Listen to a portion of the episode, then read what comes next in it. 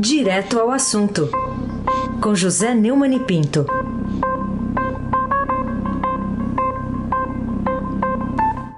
Oi, Neumani, bom dia. Bom dia, Raíssen Abac. Bom dia, Carolina Ercolim. Bom dia. Almirante Nelson e o seu pedalinho. Bárbara Guerra, Frânio Vanderlei, Clã Bonfim, Manuel Alice Isadora, Bom dia, melhor ouvinte, ouvinte da Rádio Eldorado 107,3 FM, Raíssen Abac, o craque. É, vou começar com aspas aqui. Né? Depoimento de Moura PF, agora as aspas. Você tem 27 superintendências, vírgula. Eu só quero uma, vírgula, a do Rio. Fecha aspas. É a manchete hoje do Estadão que, que você vê aí de chocante nessa frase que o ex-ministro Moro atribuiu ao presidente Bolsonaro? É, ele atribuiu e mostrou e levou para a justiça o, o, celular onde a frase está registrada no WhatsApp. É, acho é, que a frase não é chocante, a frase é explosiva, é uma bomba, né? É, o presidente da República dizendo para o ministro da Justiça que quer nomear o superintendente do Rio e não explica, explica para quê. Por quê? Diz simplesmente o seguinte: é o meu Estado. Então, eu acho que essa, essa, essa eu, meu Estado, é muito reveladora de, uma, de um velho vício da administração pública brasileira, é, que é essa mistura do público com o privado. Isso, esse episódio todo do Moro com Bolsonaro é um grande, é, uma, é, é um grande relatório a respeito de uma mistura absurda do público e do privado. E eu fico impressionado de ver, né, é, na guerra de versões, como é que os bolsonaristas é, tentam justificar uma coisa justificável dessa. É, aí o, o, os petistas também aderem a Gleisi Hoffmann, presidente do PT. Ah, mas não, não falou nada, né? E tem um monte de gente aí também, pseudo, pseudo imparcial, que acha que você, Moro, você tem 27 superintendentes, eu, eu quero apenas uma do Rio de Janeiro. Ah, isso não é nada, isso é, é um traque de São João, não é nada da bomba atômica. É uma bomba atômica, é uma frase que, se levada a extremo, é simplesmente tira esse cara da presidência da República. Eu sei que não há condições para isso. É, no momento, pelo menos, é, democraticamente, constitucionalmente. Agora, não dá para manter na presidência da República numa crise sanitária horrível em que, eu não sei se já chegou ao pico, mas chegou a um ponto altíssimo, 600, 600 mortes em 24 horas, né? Espero que seja o pico, né? espero que não continue subindo, pelo amor de Deus. Né? E tem uma coisa: no mínimo, no mínimo, a justiça tem que arrancar do Bolsonaro a resposta à seguinte pergunta: para que trocar o superintendente do Rio? Eu não estou aqui falando de, de investigação de filho, de milícias, né, capitão de milícia? Eu estou falando aqui de uma resposta muito simples. Qual é o motivo da substituição do superintendente do Rio? E quem é, é que é, pode autorizá-lo a considerar o Rio de Janeiro o estado dele, Bolsonaro, não o estado do Rio? Carolina Ercolim, tintim por tintim. Você acha que o presidente vai cumprir o prazo de 72 horas dado ontem pela Justiça do Distrito Federal para que ele explique as mudanças no comando da PF? Carolina, a minha avó Nanita usava uma, uma expressão engraçada, duvide Odó. duvide Odó. O nome dela, Nanita? Nanita, Ana, Ana Germano Nanita. Pinto, Nanita. É. é assim que eu chamo Ana Maria Braga, minha amiga querida, Nanita. O, o juiz Francisco Alexandre Ribeiro, como tem Alexandre nessa história, hein? O, o você não quer fazer um estudo etimológico sobre o Alexandre? Agora, um dia é. desse eu descobri que o, o cara que o, o, Bolsonaro quer votar lá, o superintendente do Amazonas, é. o Bolsonaro quer votar na superintendência do Rio, também se chama Alexandre. Alexandre Sim. Ramagem. É Rolando Lero Alexandre. Rolando Alexandre de Souza. Rolando Lero, Alexandre de Souza. Rolando, é, vai e agora, ficar rolando Alexandre lá, Padilha, né? se eu não me engano, é o nome do... E agora vem o juiz, Francisco Alexandre, essa eu nunca tinha visto essa mistura. Bom, ele deu um prazo de 72 horas para o Palácio do Planalto apresentar informações sobre a troca do comando da Polícia Federal. Acho que a resposta, o, acho que o, o, o, o Planalto não responderá. O Planalto é, vai dizer o seguinte, é, vai recorrer, né? Agora, vai dizer, no recurso não vai apresentar informação nenhuma, vai dizer que o presidente tem autorização constitucional para nomear o, o, o, o superintendente, desculpa, o diretor-geral da Polícia Federal. E pronto. Aí o diretor-geral é que vai providenciar, como já deixou claro, ao promover, ao, ao demitir para cima o Carlos Henrique, que é o, era o atual superintendente do Rio, que vai ocupar com quem o, Bolsonaro quiser. É, é uma ação que foi movida pelo coordenador nacional do Movimento Brasil Livre, MBL, Rubens Alberto Gatti Nunes, que entrou essa, essa semana com ação popular na Justiça Federal, pedindo a suspensão da nomeação do delegado Rolando Lero Alexandre de Souza para a diretoria-geral da PF. É, o Nunes classificou a escolha por Rolando como uma patente burla à decisão do ministro Alexandre de Moraes, do Supremo Tribunal, que barrou a nomeação de Alexandre Ramage, amigo da família Bolsonaro, chefe da PF. Isso porque Rolando Alexandre é pessoa de confiança de ramagem, segundo o coordenador da BL e o Brasil inteiro, porque o próprio Bolsonaro é, ficou, deixou patente que eu chamei aqui de drible da vaca, não foi? Você ainda lembra, você não tem visto futebol, mas você ainda lembra do drible da vaca, né? Lembro, lembro. Então tá, então pergunte aí o que você quiser. Aí se abate o craque. Cap, captei, captei vossa mensagem. É, mas o ministro Celso de Mello teve uma outra decisão também, né, dele, é, o Neumann, porque ele autorizou o depoimento de três ministros generais. É, Para você, Neumann, que consequências práticas poderá ter essa decisão do decano lá do Supremo na investigação sobre acusações do, do Moro ao Bolsonaro? Bom, o ministro Celso de Mello, que é o relator dessa, das acusações, né, do inquérito aberto a pedido do Augusto Aras, procurador-geral, empregadinho, criado de quarto de Jair Bolsonaro, Bessias Bolsonaro. É, é, atendeu um pedido apresentado por ele e autorizou o depoimento dos ministros Augusto Heleno, Gabinete de Segurança Institucional, Walter Braga Neto, Casa Civil e Luiz Eduardo Ramos, da Secretaria de Governo.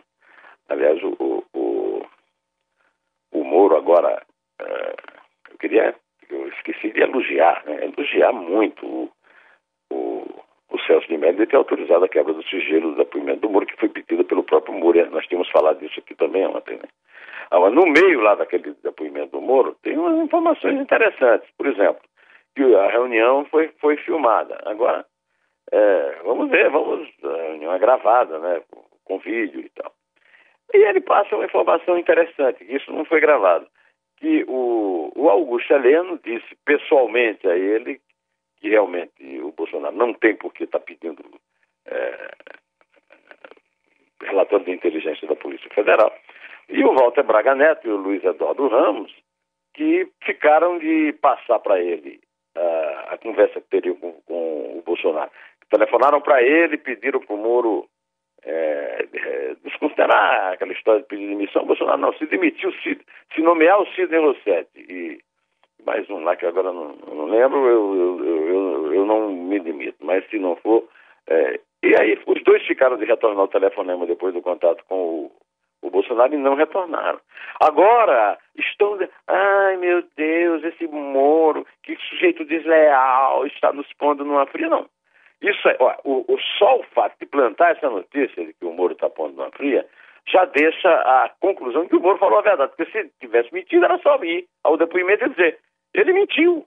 Né? Ah, o Celso de Mello também autorizou a entrega da gravação da reunião em que os ministros testemunharam a ameaça do Bolsonaro. Que ele teria dito, segundo o Bolsonaro, o seguinte, ah, se você não trocar o, o diretor-geral da Polícia Federal, posso trocar o ministro da Justiça, na presença desses eh, generais incomodados com a informação do Moro. Né? É, além de oitivas com a deputada federal Carla Zambelli e seis delegados da Polícia Federal envolvidos na troca de comando da Polícia Federal do Rio de Janeiro em agosto passado. Só que o antagonista está dando agora que um tal de Célio, funcionário do Palácio, levou o, o disquete com a, com a gravação da reunião para casa e voltou com o disquete formatado.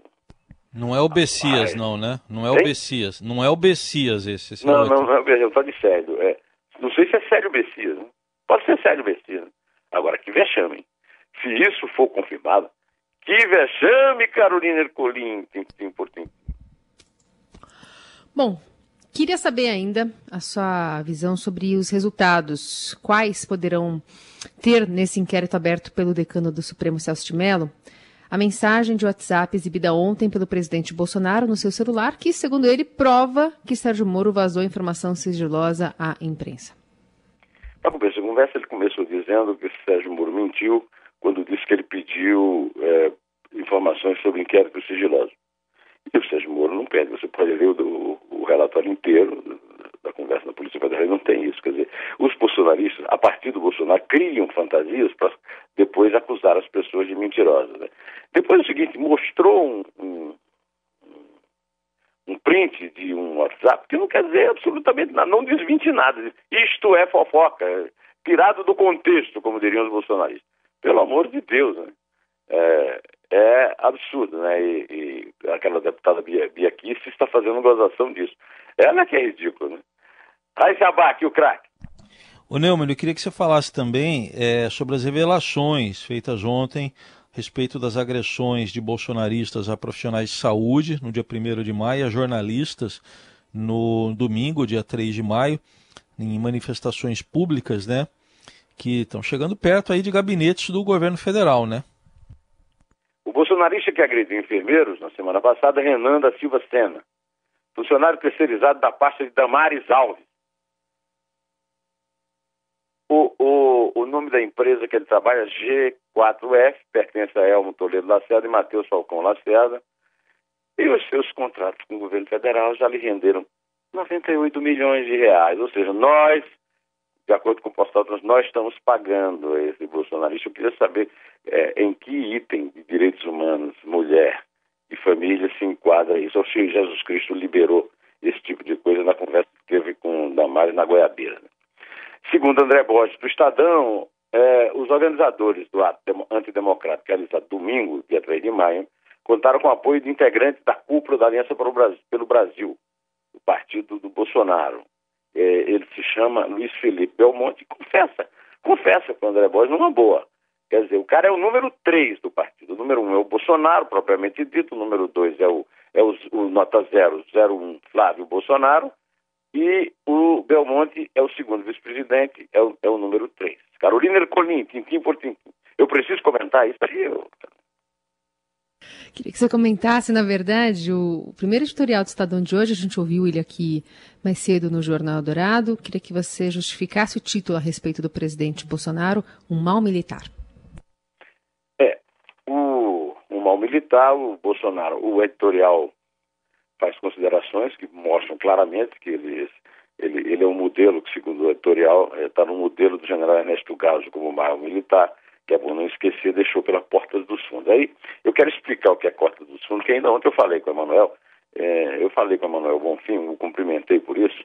Ouvi uma, uma, entrevista antiga que o Emanuel Bonfim fez com o Luiz Macluf de Carvalho, respeito, na época do lançamento do livro Cadete e o Capitão. É, o Emanuel Bonfim, Alberto Bombig, tá, é uma entrevista que está disponível no portal do Estadão e eu abri no, no, no YouTube. É, a repórter Cássia Maria da Veja. No primeiro, o Bolsonaro escreveu um artigo sobre soldos na Veja, reclamando dos soldos, e, de, e ficou é, fonte da Cássia Maria da Veja, que a quem revelou que ele e um outro oficial estavam planejando um atentado à bomba em quartéis e na adutora do Guandu. É, no, é, ele deu a Cássia é, croquis né, dos atentados e Cássia publicou na Veja, é, traindo aquela tradição jornalista do off the record. Só que é uma traição dentro do, da ética jornalística.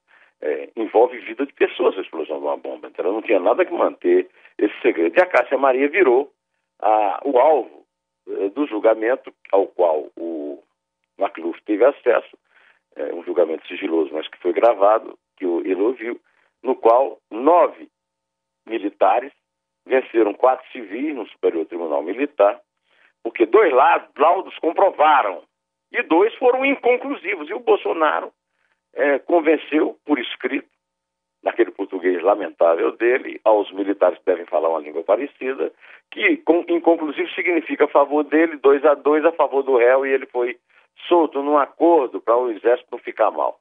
Hoje, o exército fica triplamente mal, né? Depois disso.